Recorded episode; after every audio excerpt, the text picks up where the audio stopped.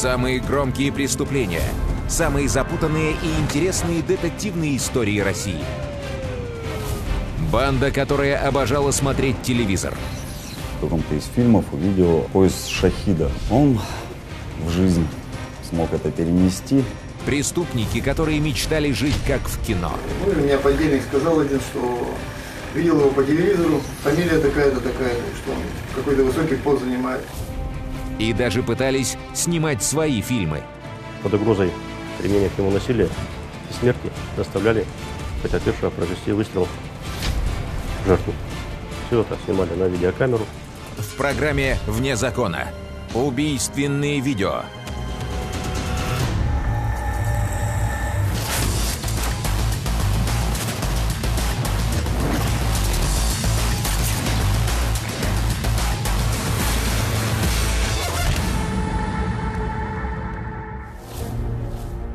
...2018 год. Супруга известного тюменского предпринимателя Сорогина, уехав на пару дней в Москву, весь вечер пыталась дозвониться до мужа. Но телефон был выключен. Сорогина связалась с родственниками. Те также не смогли разыскать бизнесмена.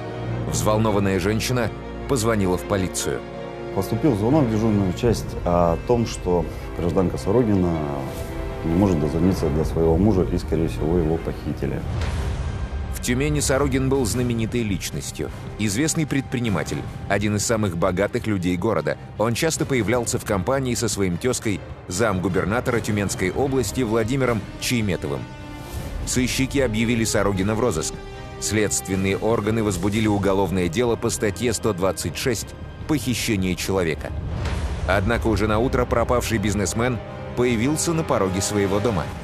Его доставили в отделение полиции Тюменский, где он рассказал о том, что вымогает с него денежные средства. В довольно большой сумме 20 миллионов.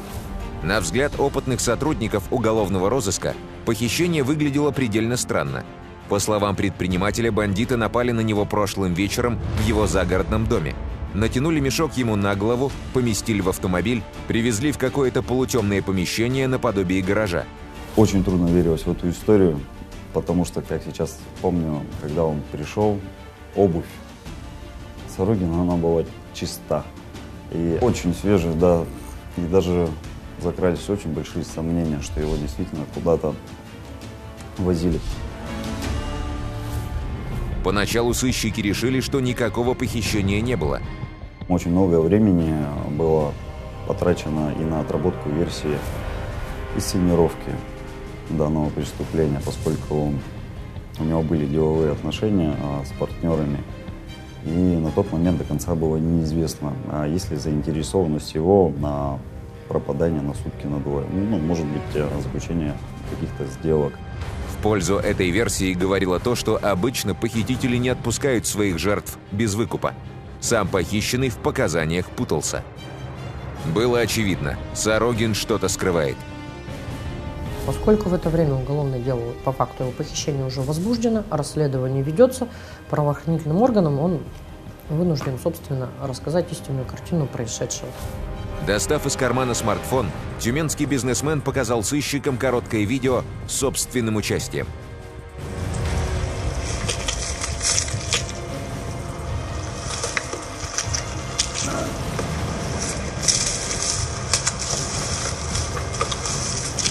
Точно. Вперед. Сорогин объяснил сыщикам, что на утро после похищения неизвестные привезли его в лес. Под угрозой применения к нему насилия и смерти заставляли потерпевшего произвести выстрел в жертву. Все это снимали на видеокамеру и потом эту видеозапись использовали для шантажа потерпевшего с целью получения от него денежных средств.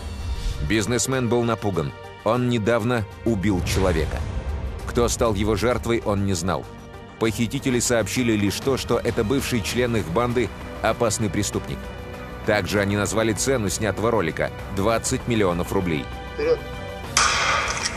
Изучив ролик, эксперты Следственного комитета поняли – это довольно умелая, но все-таки постановка. На это указывало то, что жертва находилась в метре от стрелявшего Сорогина.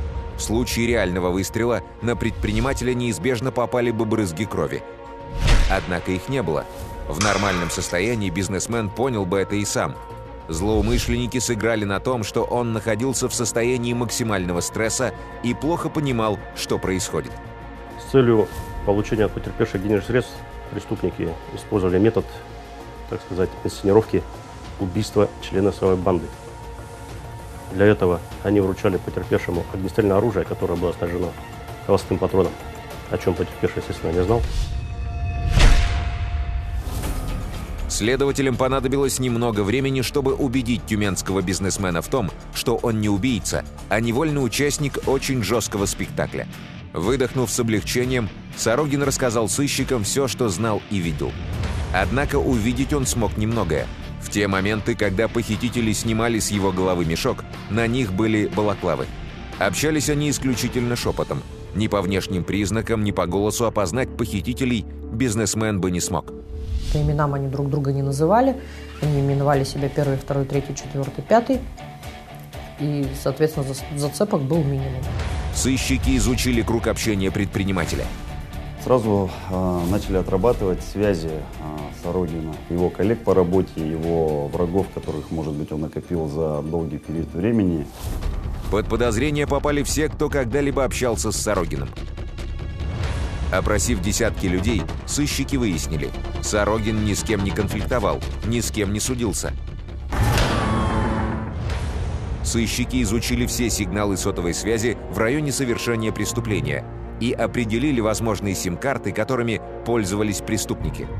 В ходе э, оперативно-розыскных мероприятий нами было установлена предполагаемая э, сим-карта, абонентский номер, который использовали а, наши фигуранты при совершении преступления. Сыщики отправились в салон сотовой связи, где купили сим-карту. Он находился в поселке, расположенном всего в 15 километрах от Тюмени. Возле салона оперативники устроили засаду в надежде, что преступники появятся там вновь. Так и произошло. Вскоре в салон зашел Павел Луговской. Из материалов уголовного дела.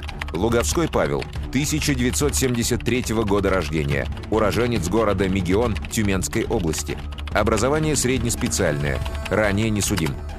Гражданин Луговской предъявил паспорт а, на имя человека, сим-картой которого пользовались при совершении преступления в отношении Сорогина.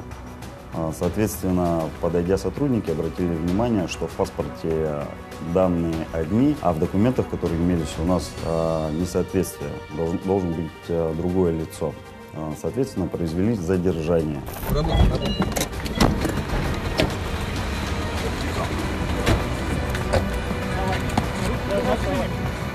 Луговского доставили в отдел по борьбе с организованной преступностью и поинтересовались, зачем ему фальшивый паспорт и есть ли у него алиби на момент похищения Сорогина.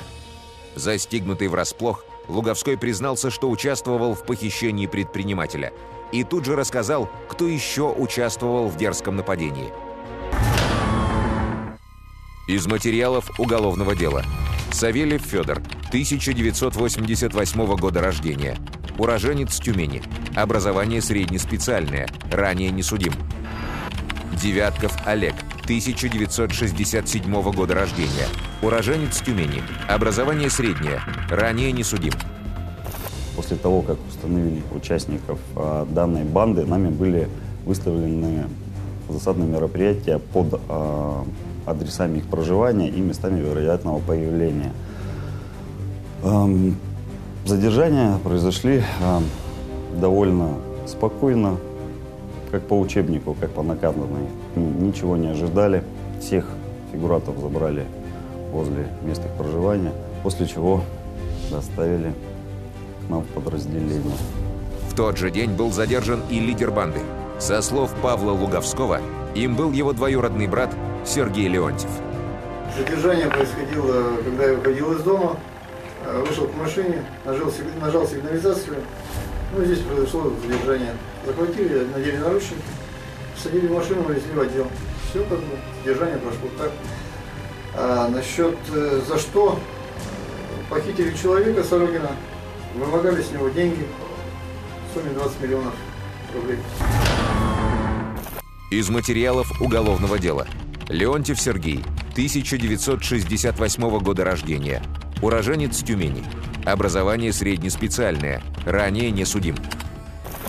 После задержания сыщики отправились домой к Леонтьеву и его подельникам.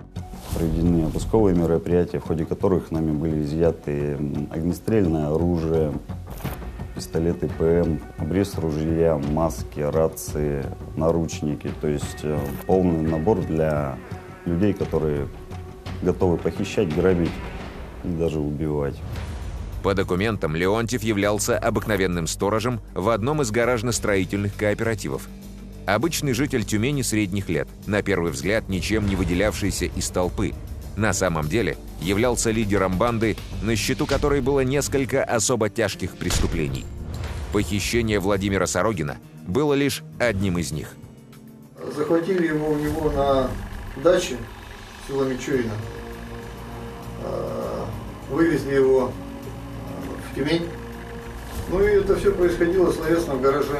Потом инс- инсценировали, как правильно говорится, Ну, по убийству, покушение на убийство. убийства, имитацию убийства. Инсценировали, а, угрожали ему шантажом этим и просили за это выкуп, за информацию.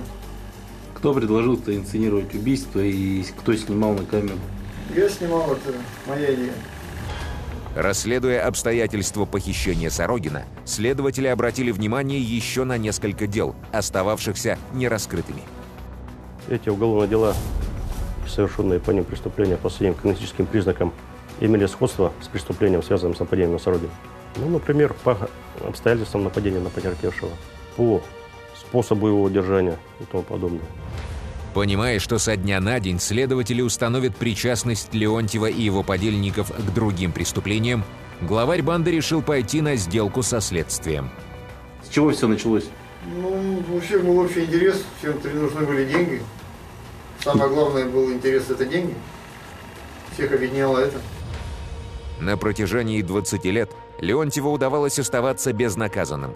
Преступную деятельность он начал еще в 1998 с попытки убийства тюменского уголовного авторитета.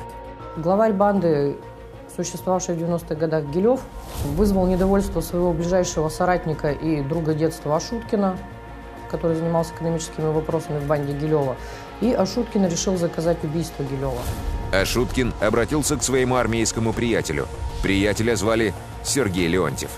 Леонтьев совершать убийство не планировал и э, привлек к совершению преступления своего двоюродного брата Павла Луговского. Леонтьев и Луговской длительное время изучали при помощи Ашуткина передвижение Гилева, места, где он чаще всего бывает, образ его жизни, и в результате решили совершить его убийство в э, подъезде, где Гилев проживал. Покушение не получилось. Луговской по ошибке убил родственника Гилева, криминального авторитета. Вечером стало известно, что Гилев, собственно, жив, убит другой человек. И никаких мыслей в сторону Ашуткина, в сторону, естественно, Луговского и Леонтьева ни у Гилева и его соратников по преступному бизнесу, ни у, ни у правоохранительных органов на протяжении 20 лет, пока преступление было не раскрыто, не возникало. После неудачного покушения Луговской по совету Леонтьева исчез из Тюмени. А сам Леонтьев, осмыслив все случившееся, сделал единственный вывод. Когда в 98 году было покушение на убийство Гилева, когда он, как он мне рассказывал уже в кабинете, принял для себя решение, что только преступный путь и ничего другого, Сколотив вокруг себя преступную группу, Леонтьев открыл настоящую охоту на тюменских предпринимателей. Первый по похищению это был у нас э, директор завода Торопов. Там маленечко по-другому, но что-то похожее было, с него вымогали деньги. Там все быстрее прошло. Это самый, как бы сказать, первый опыт был. Все похищения Леонтьев тщательно планировал. Леонтьев в каком-то из фильмов увидел пояс шахида, надетый на пленника. С него а, выпытывали информацию, что он боялся, что его взорвут. Он в жизнь смог это перенести. Знакомые главаря банды соорудили похожий пояс. Сам Леонтьев вместе с подельниками напал на директора завода, вывез его в лес и предложил выбрать любой из двух предложенных ему свертков. Торопов выбирает, он помещает выбранный Тороповым сверток под кастрюлю, нажимает кнопочки на сотовом телефоне, кастрюлька взрывается. Он сообщает, что взрывчатое вещество находится во втором свертке, помещает его в металлический пояс, который надевает на Торопова, и говорит ему о том, что ключ от этого пояса он отдаст ему тогда, когда тот передаст им деньги. Если деньги переданы не будут, взрывное устройство будет приведено в действие. Шокированный директор завода отдает преступникам 20 тысяч долларов, разумеется, не догадываясь о том, что у него на поясе вместо взрывного устройства обыкновенная ветошь. Торопов, естественно, сразу же заявил в органы милиции о совершении в отношении этого преступления. Но данное преступление в то время было не раскрыто. Останки этого взрывного устройства обнаружены не были. После нескольких месяцев следствия дело легло на полку. Банда Леонтьева тем временем искала новых жертв. Леонтьев подбирает предпринимателей, выясняет их материальное положение, выясняет их морально-волевые качества, физическое развитие, в том числе в плане оценки возможности оказать сопротивление. Устанавливает трекеры на автомобиле, чтобы можно было выследить пути, устанавливает камеры у мест проживания. В 2008 году в поле зрения Леонтьева и его подельников попадает Леонид Хазан. Леонтьев получил сведения о том, что он обладает определенным материальным достатком и также спланировал совершить отношение него преступления. И вот в один из дней они реализовали свой план, совершили нападение, при этом случайно убили, нанеся несколько ударов деревянными палками по его голове. Трупа избавились, закрыли его в лесу, Тело предпринимателя обнаружили через несколько дней, после чего на протяжении долгих лет сыщики искали убийц бизнесмена.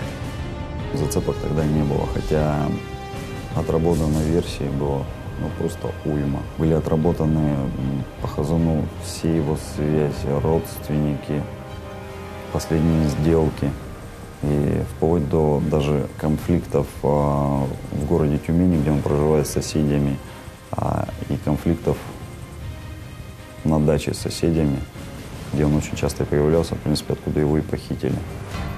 Похищение и убийство Леонида Хазана было раскрыто только 10 лет спустя, после ареста Леонтьева и его подельников. Тогда же следователям удалось раскрыть и еще несколько преступлений банды. В частности, похищение тюменского предпринимателя Александра Писарева. Перевезли его на, на квартиру, затем на дачу, и удержали длительное время и вымогали деньги, применяя к нему насилие. А с целью получения у него денежных средств использовали шантаж, заставив потерпевшего произвести выстрел члена своей банды из огнестрельного оружия, которое было снаряжено холостым патроном. Как и в случае с поясом Шахида, эпизод с которым Леонтьев увидел в кино, сцену постановочного убийства он также подсмотрел в одном из фильмов. Лидер банды решил повторить киношный эпизод в реальной жизни. Писарев длительное время считает, что он убил человека, находится в довольно тяжелом психологическом состоянии, но тем не менее следствию про факт выстрелов человека не сообщает, только о своем похищении.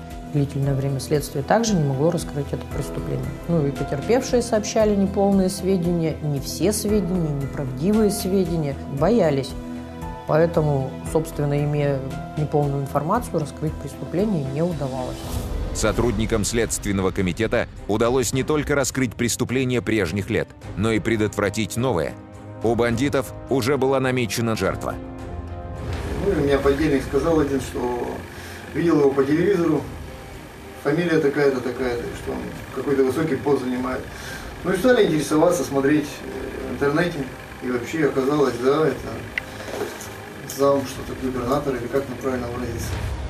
Новой мишенью банды Леонтьева стал заместитель губернатора Тюменской области Владимир Чейметов. Это нападение должно было, было быть следующим после нападения на Сорогина. Чеметов регулярно занимался спортом, совершал утренние пробежки на стадионе. Там и планировалось совершить на него нападение. Должно было быть так. Чеметов выбегает, допустим, вот здесь вот. Савельев выбегает, направляет на него пистолет, стоять, и в это же время сразу одновременно выскакивает Луговской. Тоже с пистолетом. Девятков. И Девятков уже сзади бежит. У него тоже пистолет этот, кто ну, газовый. Ну, похож как настоящий. Ну, тут главное было, что это, со всех сторон народ выбежал, и я в это время уже бегу. Так, и дальше? Ну все. По его реакции, если он ложится, одеваем наручники и поперли. Нападение на заместителя губернатора Леонтьев и его подельники не совершили только потому, что были арестованы. Отработано было огромное количество лиц, масса работы проведена, расследование длилось не один год каждого из этих уголовных дел. То есть работа была проведена огромная. Дело банды Леонтьева, насчитывающее более 130 томов, в начале лета 2019 года было передано в суд. В июле того же года Тюменский областной суд приговорил Сергея Леонтьева к 16 годам лишения свободы в колонии строгого режима. Столько же получил его двоюродный брат Павел Луговской. Остальные участники банды получили от 5 до 15 лет колонии строгого режима.